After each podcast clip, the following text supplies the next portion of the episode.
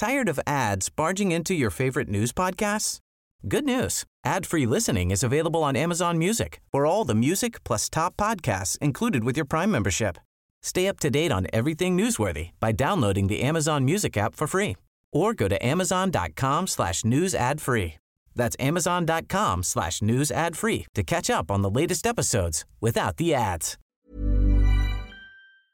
¿Qué tal el día de ayer del apagón? ¿Cómo le fue? 10.3 millones de afectados por este mega apagón. Se registró una falla en las redes de transmisión de la Comisión Federal de Electricidad y le agradezco a Gonzalo Monroy, director general de consultoría GIMEC, que platique con nosotros esta mañana. Gonzalo, ¿qué tal? Un abrazo, buenos días. Lupita, muy buenos días, felices fiestas. Igualmente. Oye, pues, ¿qué fue lo que ocurrió el día de ayer? Eran como las eh, 2 de la tarde con 28 minutos y de pronto, ah, caray, se fue la luz y la gente pensaba que nada más en su casa y después se enteraron que era en toda la cuadra y después se enteraron que no nada más en la Ciudad de México, sino que en Culiacán, en Hermosillo, en Monterrey, en Guadalajara, en San Luis Potosí, en Aguascalientes y en muchas otras partes, en el norte y en el sur del país.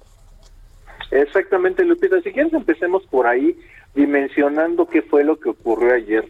Eh, todavía ayer me fui revisando en la noche año por año y llegué hasta 1971 y nunca había ocurrido un apagón de las dimensiones como el de ayer. Esto es algo completamente inédito. Eh, se habla justamente de 10.7 millones de usuarios que hay que ser muy claro, los usuarios no solamente son personas, también son comercios, son fábricas. fábricas son, eh, exactamente. Se habla justamente de una estimación bastante conservadora de que hubiera afectado a más de 13 millones de personas con el apagón de ayer.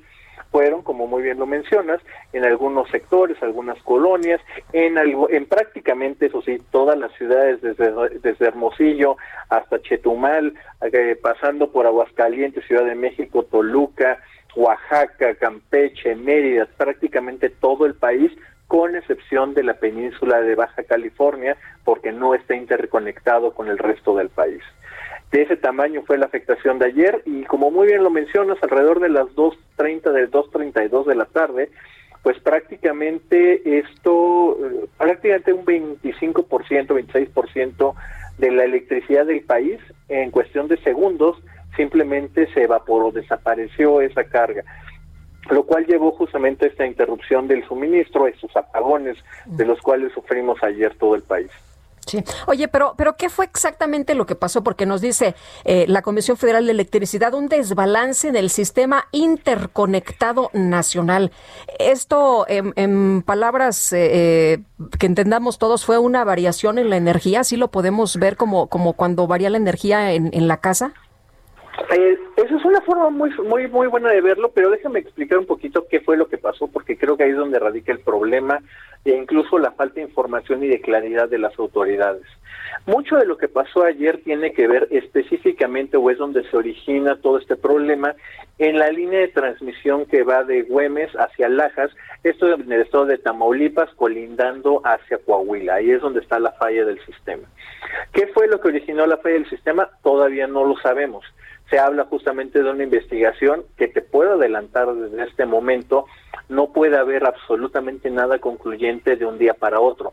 Se tiene que hacer una inspección física, literalmente sobrevolar esas líneas de transmisión para saber efectivamente qué fue lo que ocurrió. No, eso no se va a replicar con los modelos ni tampoco con los registros, eso se tiene que ver en primera persona. Habiendo dicho eso, lo que ocurre justamente es que al cortarse el flujo de esta línea de transmisión, se crea justamente este vamos a llamar este desbalance entre lo que está generando las plantas eléctricas y lo que está llegando a las subestaciones y de ahí que llega a los hogares, fábricas y demás comercios. ¿Por qué se empieza a ocurrir justamente esta falla generalizada? Por el tamaño que está ocurriendo. Hay que recordarle a la gente que existe en la parte de Tamaulipas un gran potencial de generación, bueno, no potencial, hay mucha generación en la parte norte, que da la parte de Reynosa, Río Bravo, Valle Hermoso, también un poco más hacia la parte del sur toda esta línea de transmisión que te digo que falló, originalmente llega con su destino principalmente es la ciudad de Monterrey, por eso es que también vimos de las primeras afectaciones en ese lugar. Eh, ¿Qué fue lo que falló? Todavía no lo sabemos. Sí sabemos, esto sí lo sabemos con claridad, que se pudo haber evitado. Esa línea de transmisión ya tenía problemas desde el 2016 E incluso la CFE en febrero de este año de 2020 había publicado una convocatoria para una licitación para eh, incrementar la capacidad en esa línea.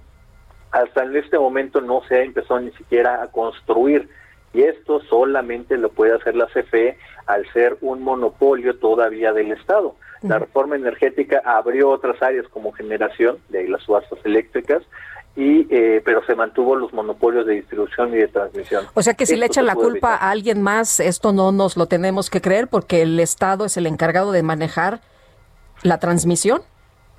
Exactamente, Lupita. Y en esta parte, qué bueno que apuntas eso, porque en la, conferencia conjunta de CFE y nace ayer a las seis y treinta de la tarde, el director Manuel Barlet estaba presionando y estuvo presionando de manera muy insistente a que se tratara de deslizar la idea que pudo haber sido la intermitencia de las energías eólica y solar.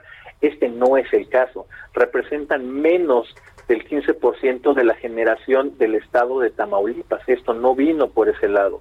Puede ser, y ahí es donde hay que revisar muy bien las fallas, eh, pudo haber sido de las termoeléctricas de CFE o de los ciclos combinados que son alimentados por gas natural. Ahí hay que entender qué fue lo que pasó, cosa que todavía de este momento no sabemos.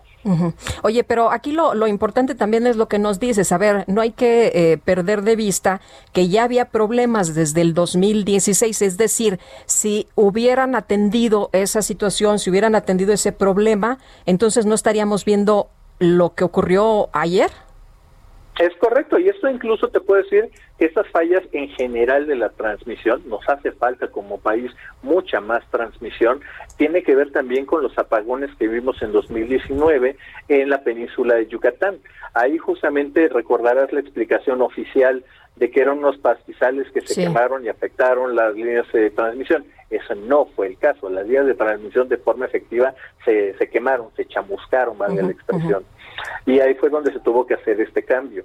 Una cosa también ayer, y, si me permites enfatizar en esto, ayer se deslizaba esa posibilidad de que hubieran sido las energías renovables. No es el caso. Y sabemos que fue la transmisión cuando la energía se pudo restablecer en prácticamente hora y media, 140 minutos, eh, perdón, 100, 104 minutos, perdón. Eh, así que sabemos que este es un problema más de transmisión que de generación pero hay que hay que esperar justamente más información para saber qué, qué Oye, no, había no había de otra de otra forma, o sea, tenía que por protección y salvaguarda se activó precisamente esta desconexión. Eso fue lo que lo que hizo la Comisión Federal de Electricidad. Eh, sí, efectivamente, eso es lo que ocurrió. Para entender, es una forma quizá muy sencilla qué fue exactamente lo que ocurrió y por qué fue, se protegió el sistema. Esto hay que verlo quizá, en la, así que con sus salvedades, algo muy similar cuando hay un cortocircuito en la casa y se bota el no break. Es algo muy similar. Para proteger la instalación eléctrica de una casa, o en este caso del país, se corta justamente el flujo eléctrico, en ese caso se tira, se desperdicia la electricidad, no se manda a ningún lado, se corta, para poder proteger primero la estabilidad del sistema, nuestras líneas de transmisión, que vale la expresión, no se vuelvan a quemar o a chamuscar, y eh, eventualmente también proteger sobre todo a las centrales, que no se termine volando alguna turbina, que obviamente eso ya sería muchísimo más catastrófico, ese, ese escenario. Sí, decías que, que pues desde el 70 no había eh, tenido México un apagón de esta naturaleza. Eh, ¿Crees que ayer mucha gente en redes sociales tenía miedo de que esto se convirtiera en el común eh, de aquí en adelante, no?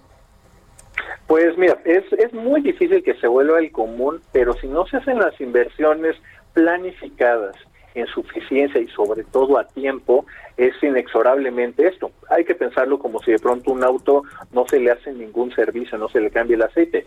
Sabemos con total certeza que va a terminar descompuesto. Algo similar acá, tenemos que hacer esos mantenimientos, expandir justamente las líneas de transmisión para poder llegar a una estabilidad muchísimo más deseable. Muy bien, Gonzalo Monroy, muchas gracias por explicarnos, por darnos eh, pues eh, toda la, información, el contexto para entender bien de qué se trata lo que ocurrió el día de ayer y muy atentos a lo que se explique justamente el día de hoy por parte de la Comisión Federal de Electricidad. Muy buenos días.